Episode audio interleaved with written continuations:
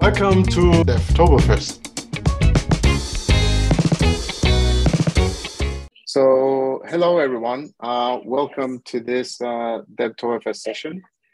Our presenter for this session is uh, Peter. Peter, who is um, a product manager uh, of the SAP Process Automation team.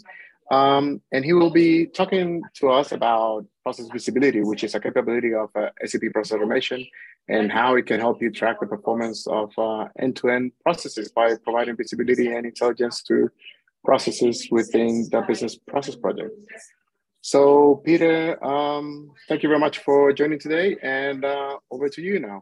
All right. Uh, thank you so much, Antonio, and uh, a warm welcome to everybody on the live stream. And if you're listening to the recording after the fact, um, a belated hello. So, um, what I'd like to kind of talk about today is um, SAP process automation, uh, but as part of this um, um, uh, structure, I want to focus on one aspect, which is the uh, process visibility. Um, so as we know, uh, process automation, um, you, you, know, combines uh, capabilities of workflow and automation into a single product. Uh, but what's very unique about it is uh, we make it available for citizen developers. So we're talking about a, a no-code uh, solution. Um, so SAP Process Automation um, is part of SAP's suite of no-code offerings, which also encompasses uh, WorkZone and AppGyver uh, and I want to focus on the um, process visibility. So when people just ask me, um, you know, what is process visibility, like a, um, kind of the elevator um, pitch, I usually say, well, you know, the goal of any process is to reach the end, uh, and that's great. But there's other constraints that you want to meet. Um, and one of the examples that I think at least I can relate to right now is um, at the end of this month, we have Halloween and a lot of trick or treaters come. So if I were to order candy um, and I want it obviously by um, Halloween, October 31st, if it came on November 2nd or November, November 3rd, I'd have a lot of disappointed trick or treaters. So what I really want to emphasize is that if I'm getting anxious, you know, hey, you know, when's this order going to become? Uh, I want visibility to be able to track uh, when it's uh, going to arrive. And for instance, um, if I were uh, the vendor and uh, I wanted to make sure that I keep a happy customer. I want to make sure that I delivered on the process uh, on the promised delivery date. And this is really what process visibility does. It basically shows you the overall health of your processes. Um, so you can basically have process performance indicators uh, to track it and basically see if it's in line with your uh, goals and also take actions. Um, so in the, the candy example, if I see that, uh, for instance, um, uh, I'm going to slip and miss uh, Halloween, uh, what I can do is um, maybe request um, overnight delivery to ensure that the candy arrives on time. So these are the concepts. So the big takeaway here is that the goal is to reach the end, but you also have other constraints like I want to reach it on time. Um, so with this in mind, uh, I just want to kind of uh, show you what actually process visibility looks like from an end user standpoint.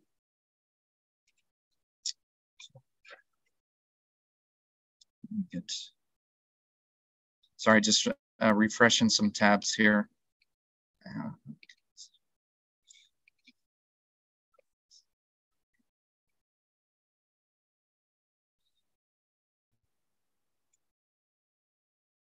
Um, so what I'm going to show first is really from an end user um, perspective what a um, process uh, visibility scenario would look like. And then um, what we're going to do is just create one ourselves uh, based on the demo uh, that Archana had done uh, earlier, and hopefully you're following along. Um, so the first thing we see is um, the, uh, the dashboard and at the top we have filtering. So for instance, one of the things I could do here is I can put in, uh, you know, the customer name, myself or whatever expected delivery date, and it would filter uh, based on this. Um, so the interesting thing here is uh, we have these tiles. Um, you can rearrange these tiles as you see fit, which is really nice. Um, but we see the open instances. So really with the open in instances is really where I would look first. Um, the first thing you look at is uh, on track, and this means everything is running. So, you know, two thumbs up here. Um, critical is bad. Um, critical basically means that it passed, you know, a uh, or it passed a, a, a, delivery date, due date. So one of the things you may be asking yourself is, well, how does it know um, whether something's on track, at risk, or critical? And we'll see this when we create it. Um, but basically, you specify a target for your scenario. So you can use something like a static variable that this process takes two days or two weeks. Uh, it doesn't matter. Or what I think is very important is um, you can basically use a date that's actually in the context of your workflow. So for instance, expected delivery date. Um, and what happens with this is that if um, you, you also, in addition to specifying either a static or uh, a date field, you specify a percentage. So you can say, well, if um, you know 80% uh, is uh, used up on track, it goes into the at, at risk and after 100%, it moves to critical. So that's how you can really can control um, what instances are in these respective buckets. Um, some other tiles that you can see here are the completed instances, uh, open instances, and what's nice about the open instances, you get a, um, an overview of which step they're on, whether it's, um, you know, at the approval, uh, get order details, etc. Um, cycle time, that's very important, especially like in, uh, if you consider order to cash, if you can reduce the amount of time in a number of days, this can translate to really, you know, a big, big cost savings. Um, other things would be like um, uh, canceled processes. You can see uh, execution time. But what's important is what I can do here is I can drill down from any of these tiles, click on the numbers, and I can find out more information. So, so here we have uh, all the instances and the status, and uh, what I can further do is apply filters. Um, I find this really good if someone calls you up and says, hey, you know, where's the status of my order? Um, you can just put in a value and get right to um, the specific instances. So let's just click on one, say this Franklin uh, Enterprises, and we'll get even more detail. Um, so here we can see uh, information, like for instance, uh, the path that the process took, um, and you can see the elapsed times. So of course, this being a, a demo system, uh, we can see we're, we're taking uh, minutes, but reality is some, things like an approval or something. Uh, it could be done same day, or it could take two days or three days. So really what process visibility is really giving you this um, uh, tracking ability. So with this um, little background in mind, I also want to before we jump into actually building our scenario, I just want to basically talk about um, uh, the first thing is that um, some management things that we, we need to do. Um, so what process vis visibility works is the idea that every step in the process um, is triggering an event. So when uh, uh, you have a form, uh, you have a form creation time, which basically means that's in your inbox. And then you have when the form was completed. So all these um, uh, activities um, are forwarding events. And here what we can see is um, the um, process visibility is processing uh, the events. So what we can see is um, the interval here is it's running every five minutes. And what you would need to do is you would need to schedule the job. So to turn this on and it would start collecting the events.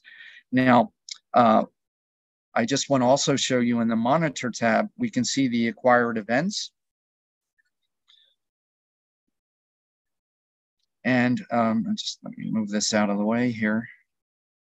Uh, what we can do is filter um, so you can do it on process definition ID, um, instance ID. I'm just going to use timestamp. So I'm clicking on timestamp and I click on the little calendar icon and I want to see all the events, you know, um, through this time period. And here you can see the events. So the process definition ID uh, identifies the process, um, the instance of what's running, the event type. So for instance, we can see the workflow task created, uh, was completed, um, all this, and also a timestamp. And what we do in terms of process visibility is we take these events, we augment it with the contextual data, um, the data that's used in your process to create those dashboards. Um, so within this, with this in mind, um, let's go to our um, business partner approval process um, that Archana walked you through earlier. Now, the first thing we need to do, uh, of course, is have a process.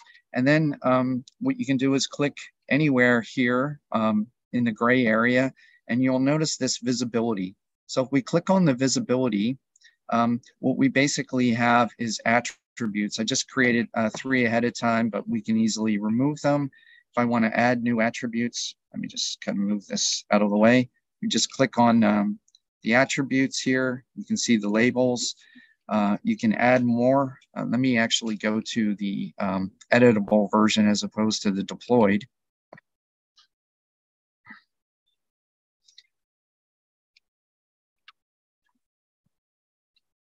Okay, so now we click on the visibility and now you see the plus icon. So we can basically pick, uh, you know, several first name, last name, uh, organization. And uh, let's kind of basically, I'm just gonna take some other fields like for instance, requested by, and you'll see um, momentarily why. And we'll also take uh, another field that's called members. I just want a numeric data type as well. So I'm going to save this.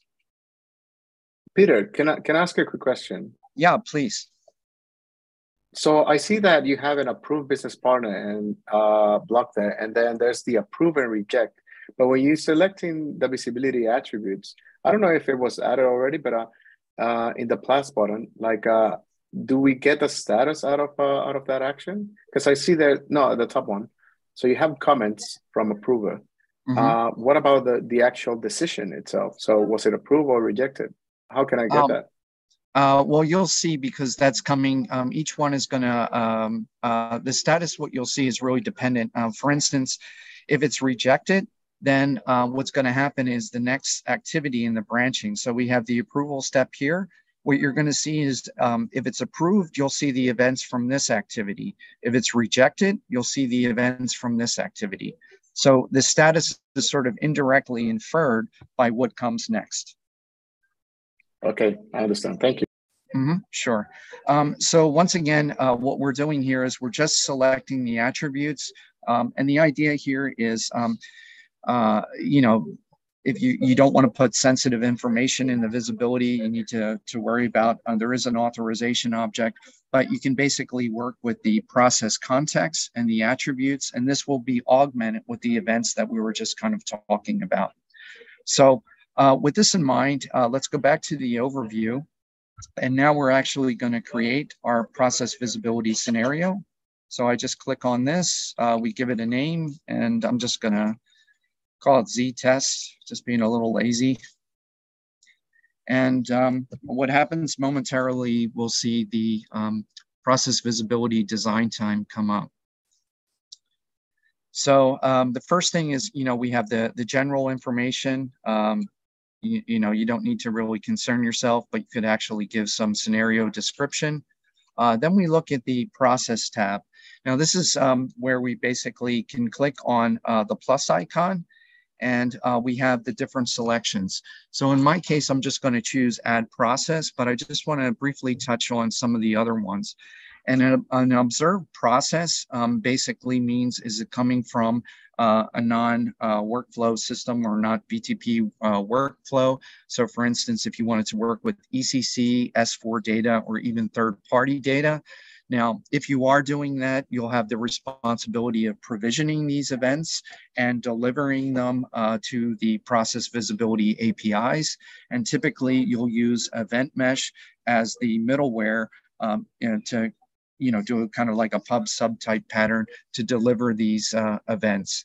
Um, we also have BPM processes. So this is referring to the on-premise product uh, Qualtrics service, uh, Qualtrics surveys that you can incorporate. And you'll see as part of our roadmap, um, you'll also see plans to also add um, uh, business workflow. This is the ABAP uh, variant that I'm saying. Um, so we're just going to go with the add process, and this is the process um, that you were uh, working on as part of this DevToberfest. I'm just going to click on this.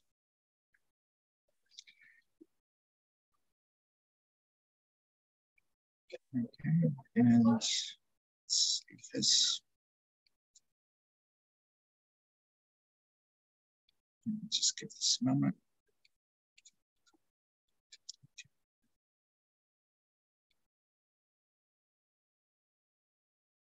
general. And I just, um, there seems to be just one small thing.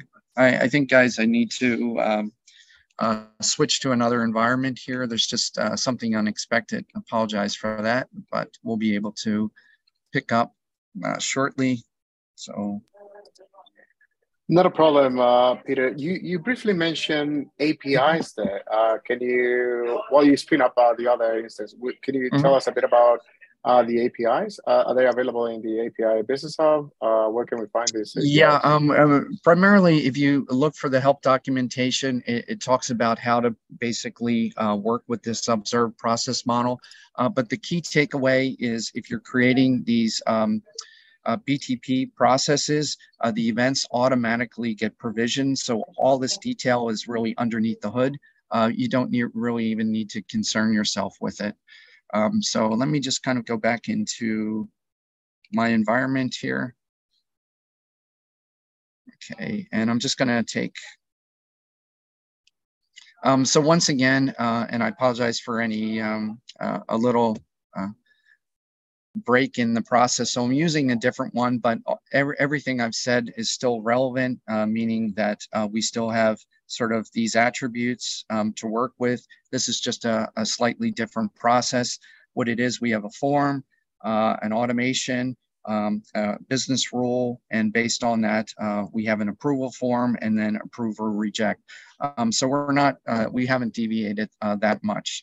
Um, but let's kind of go back to the overview and now we're going to create our process visibility scenario. And since I'm in a different tenant, this won't cause any problem. Oops, given a different identifier.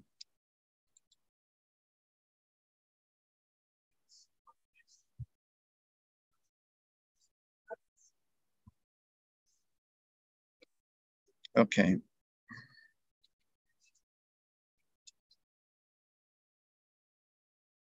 So we'll click and I'm just going to add our process.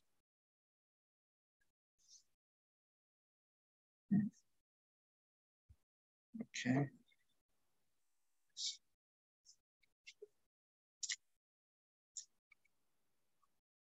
Yeah. Um, so um, it seems to be an issue. I, I apologize that um, it's uh, normally what you would see is a list of all the events um, that are surfaced from the process and the context data. Um, so uh, the next thing you would do after we see this, uh, we have this correlation. Now, correlation um, basically means if you want to join multiple processes together. So imagine if you had a process that's an S4 uh, maybe it's using integration suite and then to Ariba. What you can do is join these processes together to get an end-to-end view. Uh, and this is done through a correlation. And the correlation would typically be like a business document number, the sales order, something that's consistently used or referenced as part of the end-to-end process. Um, the next uh, area is called phases, and we can create a new phase here. Uh, just call it whatever you want. Um, what phases are is it's grouping your project. Um, think of it like um, uh, if you do any project management, you need to report on milestones. So these are major um, points in your project that you met. Phases is similar concept. It's really grouping um, individual uh, activities into a larger bucket for simpler reporting. So what we can do is basically say, with a phase. Now we're working on the concept of events. So the first thing you have to do is say what marks that you know a process instance is starting a phase and exiting a phase. So what we can basically see, and here's the drop down of all the events that are available for us. So we can basically say, well, um, when the process is started, and then we can say, well, when do you want it to, to leave the phase? And let's, in my um, case, I'm gonna say, well, when the automation is completed. So these were, so the process gets started and automation runs. And when the automation is completed, we exit this phase. Similarly, I can create a, a second phase and um, you can name these uh, whatever you want, and, I would encourage you to name them something more meaningful. Uh, what we can then do is say, okay, now um, we're into the approval section. So I want to say when the auto approval is started and when the uh, approval form is created. So this means that an approval form is someone's inbox, and then the end event is going to be when the approval form is completed so the idea behind this is that we can basically measure how long it's taking for someone to approve something. So some managers might approve something same day or next day. And basically getting insight into this, you can basically see, you know, where are potential bottlenecks. So once again, these phases are the groupings and you can mark them with start and end events. Um, the next area I want to cover is the state. So if you remember that tile that basically said, you know, um, uh, open instances. So normally, you know, the state is that it's open. We can also say um, when it's completed. Uh, so once again, you can pick from the events. So it's automatically defaulting that the end of the process marks when it's completed. Um, another aspect here is abruptly ended or it was canceled. So you can basically pick if any event really kind of marks that a process was canceled. So imagine, for instance, like in a new hire process, and um, you know, uh, one of the things could be that the applicant basically um, decided not to join SAP. It'd be a crazy reason, but you know, it may happen. So you can basically terminate the process and, and you know, by having an event that the employee rejected the offer or something like that. So this is really where we can get these states. Um, the other thing which is really interesting is um, the status. Now, once again, the status is really, if you go back to that tile that basically says something's on track, at risk, or critical, this is where this is driven from. So the options here, we can have a constant. And if I pick a constant, we can say, well, you know, this takes six days, two days, or whatever. Um, but what I find is much more useful is using an attribute and the attribute should be a date or a timestamp that's coming from your process context. And um, you would just basically put that attribute in there and we can specify a threshold. So the threshold basically say when 80% of um, the target type is used up, it moves from on track to at risk. And of course, if it exceeds it, it goes into a critical phase. So that's sort of the um, mechanism behind that. Uh, the next area, and I'm just going to just go with a constant for now, uh, is the attributes. So one of the things with the attributes here is you see there's a lot of default ones uh, that we can see. Uh, and here's our process context. And you can basically see things, for instance, uh, we have like uh, order amounts. I can specify this as a um, uh, let's say it's a double, and then I can actually use um, things like the aggregation type here, uh, sum, max, and minimum. So you can get a lot of these things. Uh, the importance is uh, interesting because if you remember from the navigation, uh, we had the first screen, uh, then I could navigate and then uh, see a list of all um, the instances, and then I could drill down.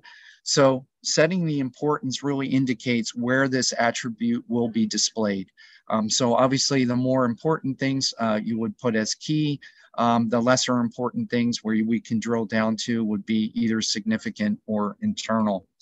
So it, you can also create your um, own attributes. And if you also notice uh, way down the bottom, uh, we also have phases and cycle times and steps. This is automatically coming out of the box for you. Um, what we can do is create a new attribute. So a calculated attribute, uh, we give it a name. Uh, and here's really powerful. And this is one of the things that I really like about this product because I think it's exceptionally well done is because one of the things we can do is measure the duration between events. So going back to the approval, you know, some managers may approve some day, some might take two or three days. Well, we can basically measure, um, you know, how much time uh, is taking uh, for the approval step. But we also have a lot of different options. Um, imagine a more sophisticated scenario, like if we're doing sales order processing and you basically want to invoice, but typically you don't want to invoice unless you get a goods receipt. So this is where you can basically get really some uh, nice insight, like for instance, event A occurred, but not event B. So, um, you know, invoicing without goods receipt or vice versa. And if we look at this, it's really a very powerful uh, way um, to basically get insight in the process by using these sort of calculated um, attributes. So if I said, you know, duration between events, very easy. I can say, well, um, when the um, approval form was created and the approval form was completed. Very simple. Uh, so this is basically going to calculate the duration between these events. So um, the next um, area I want to um, briefly talk about is the performance indicators. So the performance indicators where we can use uh, this different information, uh, like for instance, um, we can just basically create a new performance indicator. I'm just going to call this Peter.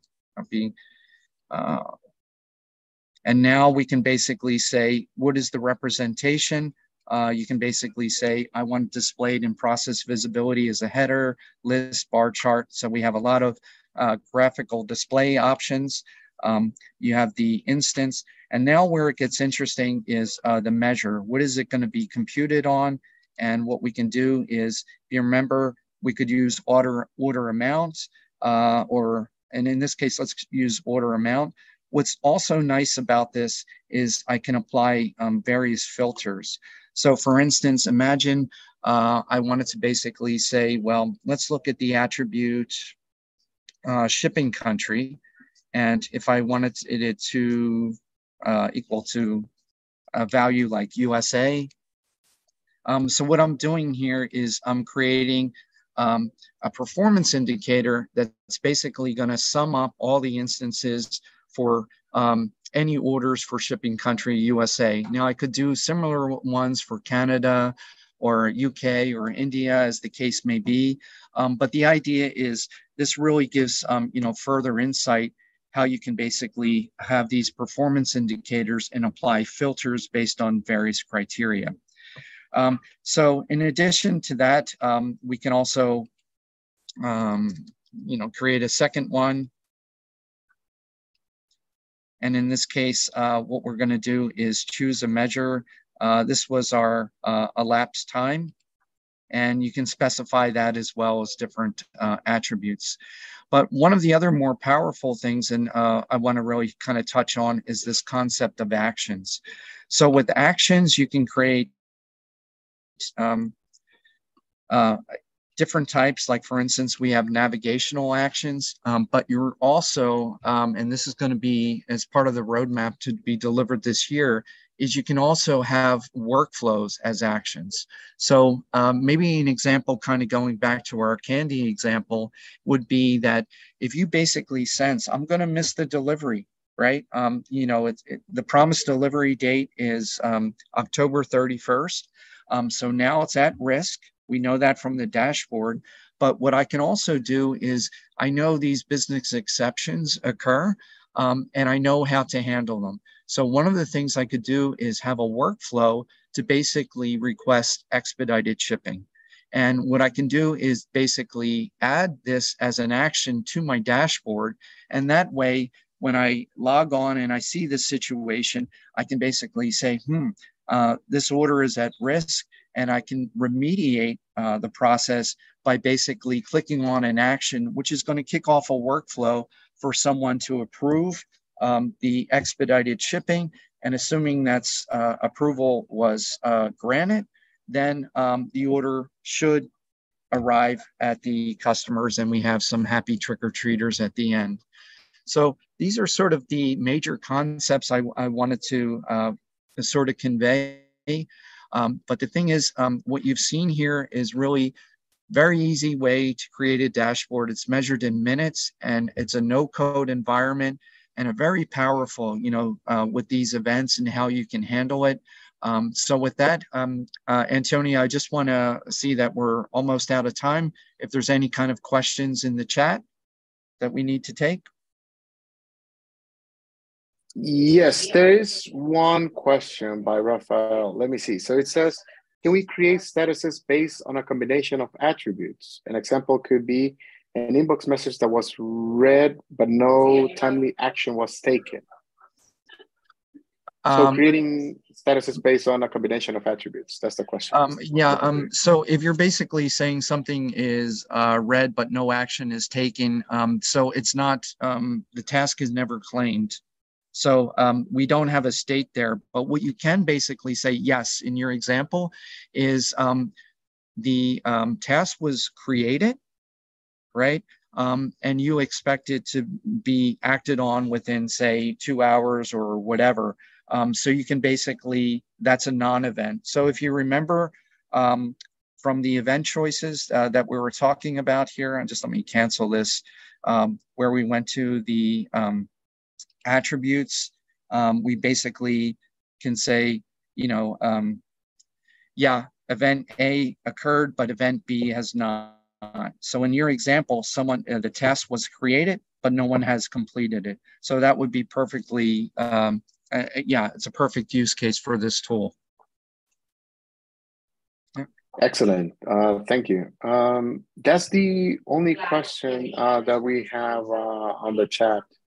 Um, so we know that we run out of time already. So uh, thank yeah. you very much, Peter, for, for joining today. Thank you very much for uh, sharing with, with everyone the functionalities that you can find in, in process visibility. Um, I just want to take the opportunity to remind everyone that we still have two more sessions uh, today uh, as part of our uh, Devtoberfest. So one of the sessions it's uh, let about do your work for you uh, where we're going to talk about uh, the robotic process automation uh, functionality. And also there is uh, a session following that one, which is get to know SAP process automation with a fun example. Um, and that's uh, that's a very interesting use of SAP process automation. Yeah, thank you very much, uh, Peter, for sharing that on the screen. Um, yeah, so thank you very much for joining and we'll see you in the upcoming sessions. Okay. Uh, thank you so much, Antonio. And for those of you um, online or watching the recording, all the best. Feel free to reach out to me if you have any questions. Um, peter.mcnulty at sap.com. So thanks, everyone. All the best. Thank you. Bye.